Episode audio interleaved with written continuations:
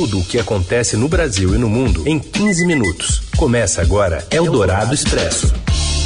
Olá, seja bem-vinda, seja bem-vindo a mais uma edição do Eldorado Expresso, sempre trazendo as principais notícias no meio do seu dia. Isso para você que está nos ouvindo ao vivo pelo FM 107,3 da Eldorado, pelo aplicativo da Eldorado para smartphones e tablets e também para você que nos ouve pelo site radioeldorado.com.br. Mais um alô para você que nos acompanha em podcast, aí pode ser em qualquer horário.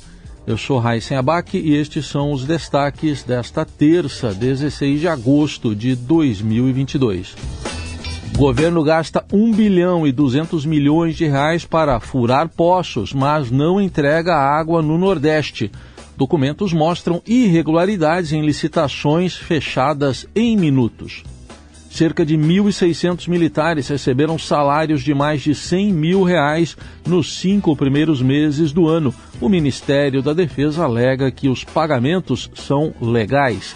E ainda, uma fake news eleitoral que viraliza entre evangélicos e uma operação da Polícia Federal contra hackers que atacaram sites do governo. É o Dourado Expresso. Tudo o que acontece no Brasil e no mundo em 15 minutos. Documentos mostram irregularidades em licitações de poços de água no Nordeste. Quem traz mais detalhes é a repórter Júlia Afonso. Poços perfurados há dois anos no Piauí ainda não foram instalados, ou seja, moradores da zona rural da cidade de Oeiras, visitada pelo Estadão, continuam sem acesso à água. O governo federal fez da perfuração de poços uma aposta nos últimos anos, inclusive nesse ano eleitoral. As licitações já somam 1,2 bilhão de reais. Pregões analisados pelo Estadão indicam irregularidades e reserva de recursos para a abertura de novos poços sem que outros tenham sido concluídos. A força-tarefa para a perfuração de poços envolveu três órgãos controlados por apadrinhados de grandes nomes do Centrão, como o ministro Ciro Nogueira. O Estadão esteve na cidade de Oeiras e conversou com o agricultor Francimário Borges de Moura, de 47 anos. Ele é morador de um assentamento rural em Oeiras e se entusiasmou quando o Departamento Nacional de Obras Contra Secas, o DENOX, começou a cavar um poço de 212 metros de profundidade em 2020 perto da comunidade onde ele mora. O poço, porém, foi lacrado ainda naquele ano e não foi concluído. As 24 famílias da comunidade planejavam fazer um plantio de caju nessa área. Segundo o Francimário, esse poço tem uma vazão bastante forte e daria conta de ajudar todas as famílias que moram ali. O Estadão conversou com uma outra família que mora em Oeiras. A Valmira Fernandes de Araújo, de 37 anos, tem que andar cerca de um quilômetro até chegar a uma nascente. Próxima dessa nascente há um poço lacrado do Denox, mais um poço construído pela metade. Em outro povoado de Oeiras, o governo federal cavou um poço público, mas a bomba não é potente o suficiente para abastecer casas que ficam na parte alta do lugar. Eldorado Expresso. A campanha do ex-presidente Luiz Inácio Lula da Silva do PT discute uma reação aos avanços do presidente Jair Bolsonaro, do PL, e da primeira-dama Michele Bolsonaro sobre o eleitorado evangélico. O temor é de que a campanha bolsonarista reforce a alegação de que o petista, se eleito, fecharia igrejas. A agenda é vista como uma reedição da discussão do chamado kit gay da corrida eleitoral de 2018. Na semana passada, Michele afirmou que o Planalto era consagrado a demônios antes de 2019 e compartilhou um conteúdo que associa às trevas um ritual de candomblé do qual Lula participou. Nas redes sociais bolsonaristas divulgaram publicações sobre um falso compromisso de Lula de fechar igrejas se voltar ao poder. A mentira foi repetida ontem ao jornal o Globo pelo deputado pastor Marco Feliciano, do PL de São Paulo. Em entrevista à Rádio Eldorado, o advogado e professor Uziel Santana, fundador da Associação Nacional de Juristas Evangélicos, ANAJURI, admitiu que a pregação sobre um suposto fechamento de igrejas é mentirosa. Bíblia ensina que o cristão né, e a igreja é coluna e baluarte da verdade. Então não dá para cristão, pastor, bispo, quem quer que seja, coadunar com esse tipo de fake news. Né? Ah, nesse caso específico, é, não, não há isso no horizonte da disputa eleitoral, até porque vivemos num país que tem uma democracia sólida, né, tem instituições fortes.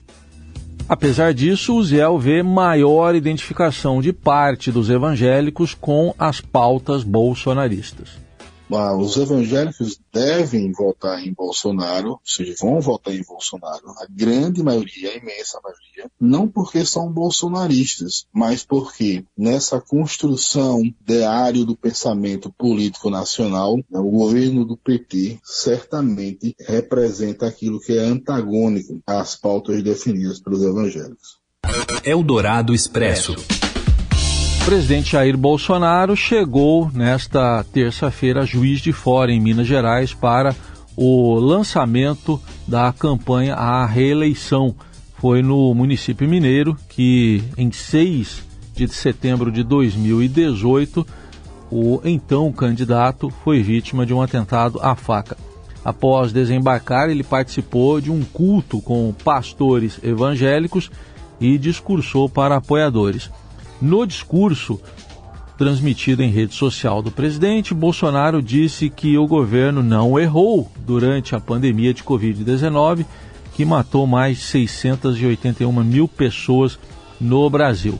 O presidente estava acompanhado da primeira-dama Michele Bolsonaro, do general Braga Neto, candidato a vice na chapa que encabeça, e do senador Carlos Viana, candidato ao governo de Minas Gerais congressistas mineiros o, e o senador Flávio Bolsonaro, filho do presidenciável, também acompanham Bolsonaro na agenda. Lembrando que hoje é o primeiro dia da campanha oficial de rua. Todos os candidatos podem fazer campanha a partir de hoje.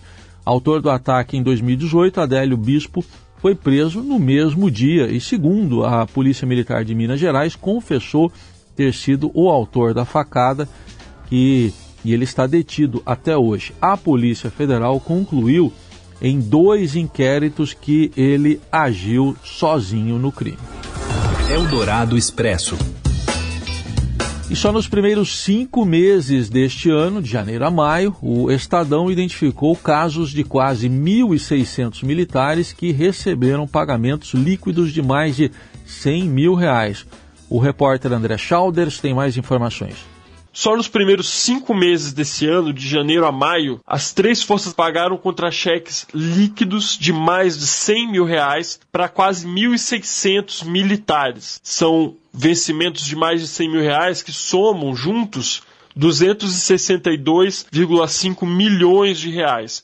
Isso a gente está falando do valor líquido, já limpo, né? Depois de todos os descontos, depois de pagar o imposto de renda, depois de pagar contribuição previdenciária que os militares pagam. É, esses profissionais, esses 1.600 felizardos aí, levaram para casa contra-cheques de mais de 100 mil reais. A gente tem no meio desse, desse bolo aí, inclusive pessoas que são próximas do governo do presidente Jair Bolsonaro, como o ministro, ex-ministro da Saúde, Eduardo Pazuello. Ele era general de divisão do Exército e em março ele passou a reserva remunerada, né? É, e aí, nesse processo, ele acabou levando para casa naquele mês um contra-cheque de 305 mil reais líquidos. Mas o maior pagamento líquido foi de 603 mil 398 e 92 centavos, que foi pago a um coronel lotado no comando do Exército.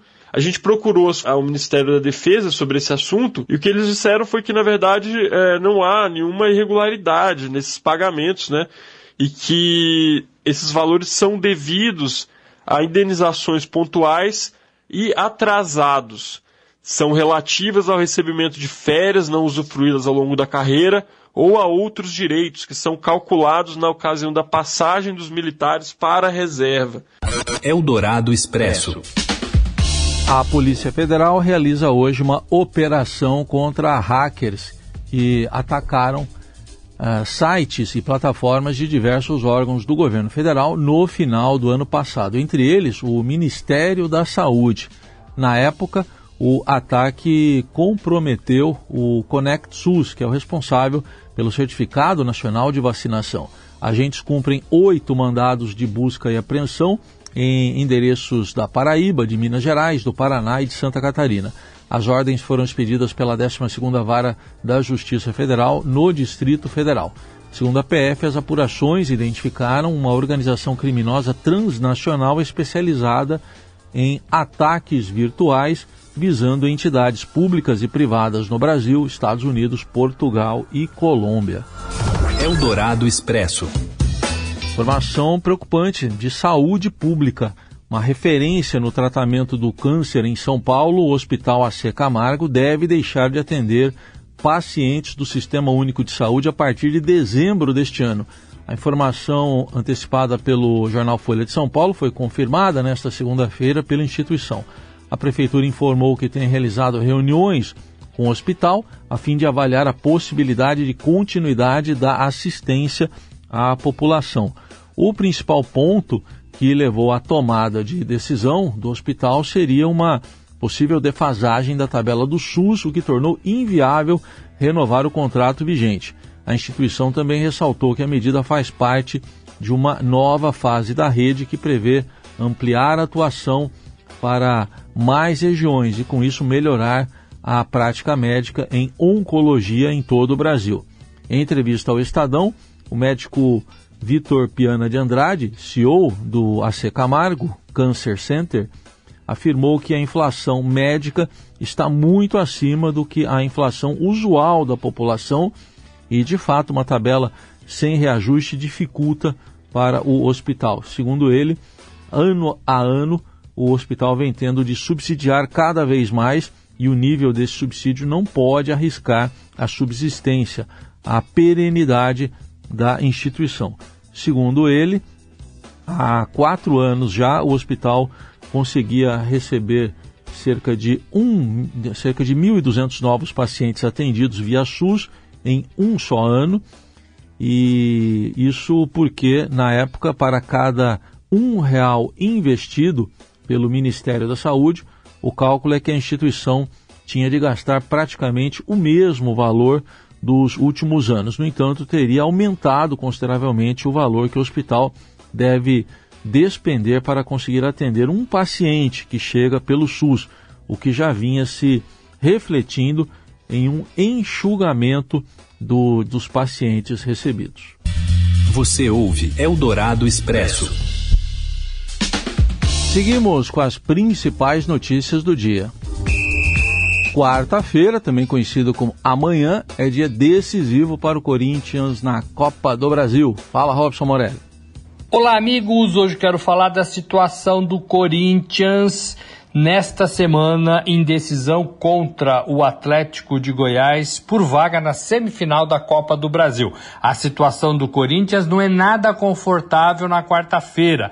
Semana, inclusive, que fecha sete dias de momentos ruins do clube e de seus personagens. Na quarta-feira passada, o Corinthians perdeu para o Flamengo e foi eliminado da Libertadores. No sábado, o Corinthians perdeu para o Palmeiras em sua casa, na Neoquímica Arena, e caiu no Campeonato Brasileiro. O William foi embora do clube depois de ameaças de, de uma nova oferta do futebol inglês. Fagner, depois do jogo com o Palmeiras, também teve a família ameaçada por torcedores. Torcedores que deixaram o estádio do Corinthians lá em Itaquera após a derrota para o Palmeiras, cobrando a diretoria. Para piorar, o técnico Vitor Pereira falou o que não devia, falou da sua condição de salário, sua condição financeira e disse, em outras palavras, que não depende do emprego no Corinthians. Por isso, não teme ser demitido. Isso pegou muito mal para ele, para a torcida, para a diretoria do Corinthians, sobretudo num país que passa fome, que tem milhões de desempregados. É, e agora o Corinthians precisa resolver a sua situação na Copa do Brasil. Se não conseguir a classificação na sua casa diante do Atlético de Goiás, é a situação pode ficar bastante complicada para este Corinthians e não está descartada uma troca de treinador, uma troca de comando do Corinthians. Lembrando que no primeiro jogo o Atlético venceu por 2 a 0, então o Corinthians precisa fazer três gols para não levar a partida para os pênaltis. É isso, gente. Falei, um abraço a todos, valeu. Eldorado Expresso. Noticiário internacional: a Comissão Eleitoral do Quênia anunciou nesta segunda-feira a vitória do atual vice-presidente do país, William Ruto, nas eleições presidenciais, mas a validade do resultado está incerta. Minutos antes do anúncio, a maioria dos comissários eleitorais declarou não poder apoiar o resultado dentro de uma disputa crucial para a estabilidade do país. Pancadarias entre comissários, apoiadores, a notícia é do Quênia, só para deixar claro. Pancadarias entre comissários, apoiadores da oposição e forças militares foram registradas com ao menos três feridos. Ruto disputou a eleição contra a Raila Odinga, líder de 77 anos, veterano da oposição e que perdeu quatro eleições anteriores. Segundo a comissão eleitoral, Ruto recebeu cerca de 50,5% dos votos contra quase 49% de Odinga na votação. Odinga e a vice-presidente da comissão eleitoral do Quênia rejeitaram o resultado das eleições presidenciais do país. Odinga disse que o processo foi opaco e a comissão afirmou que o número de votos contabilizados ultrapassaria os 100% do total de eleitores. William Ruto, de 55 anos, é um rico empresário que se lançou durante a campanha como alguém que ascendeu socialmente após passar a infância como vendedor de frango. Ele disse aos eleitores que a eleição foi uma disputa entre trapaceiros de origens modestas, jovens que, em sua maioria, não têm emprego e educação, e as dinastias do Quênia, representando, representadas por Odinga, eh, cujos pais foram o primeiro presidente e a primeira vice-presidente da nação. Mas é bom olhar para as coisas que acontecem lá fora e aprender um pouco com elas. E assim a gente encerra mais uma edição do Eldorado Expresso, agradecendo pela sua companhia, a mim, ao Carlos Amaral, também ao Moacir Biasi e ao Gabriel Damião. Todos nós desejamos uma ótima terça para você. Até amanhã. Você ouviu Eldorado Expresso tudo o que acontece no Brasil e no mundo em 15 minutos.